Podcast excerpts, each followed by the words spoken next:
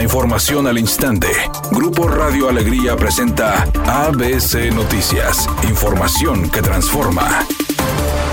Desde muy temprano este jueves, trabajadores se dedicaron a limpiar los estragos que dejó un grupo de choque en las puertas, ventanales y muros del Palacio de Gobierno ubicado en el centro de Monterrey. Entre las acciones que se realizaron está la recolección de vidrios rotos y la limpieza a los muros, luego de los destrozos realizados durante la marcha en la que participaron alrededor de 30.000 personas, entre ciudadanos y miembros de grupos colectivos.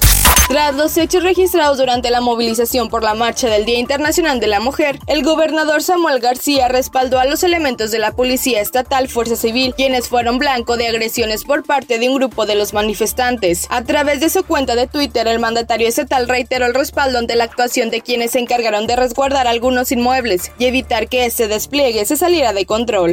El municipio de Ciénega de Flores registró este miércoles un leve sismo de magnitud 3.9, según publicó la tarde de ayer el Servicio Sismológico Nacional en su portal web y redes sociales. Esto se presentó a las 15.39 horas a 29 kilómetros al noreste del municipio antes señalado.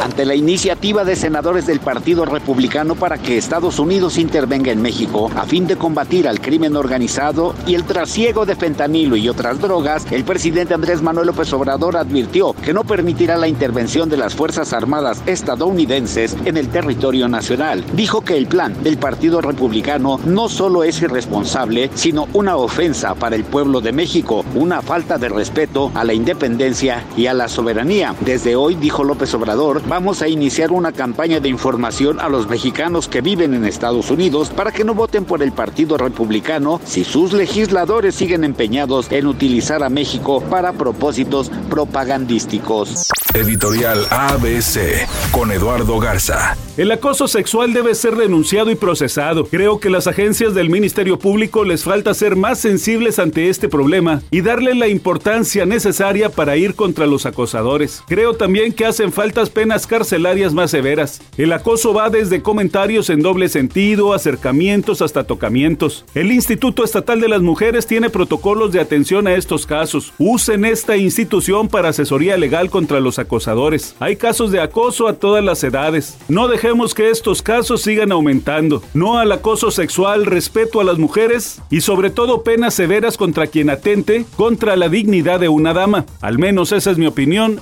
y nada más.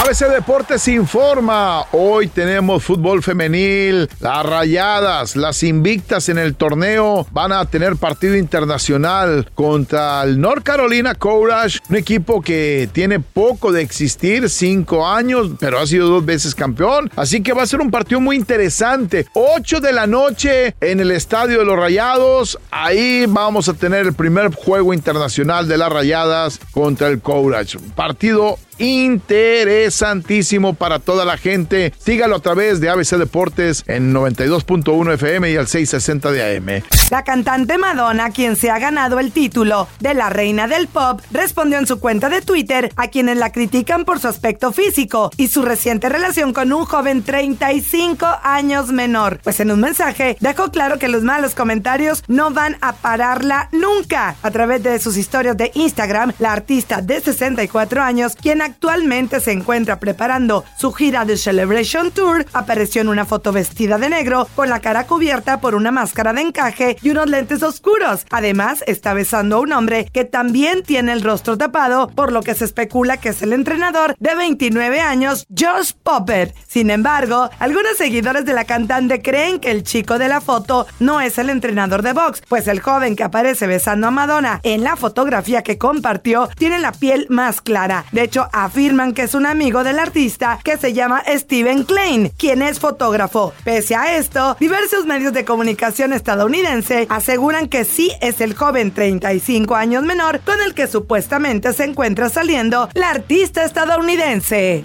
Mi nombre es Paola Treviño.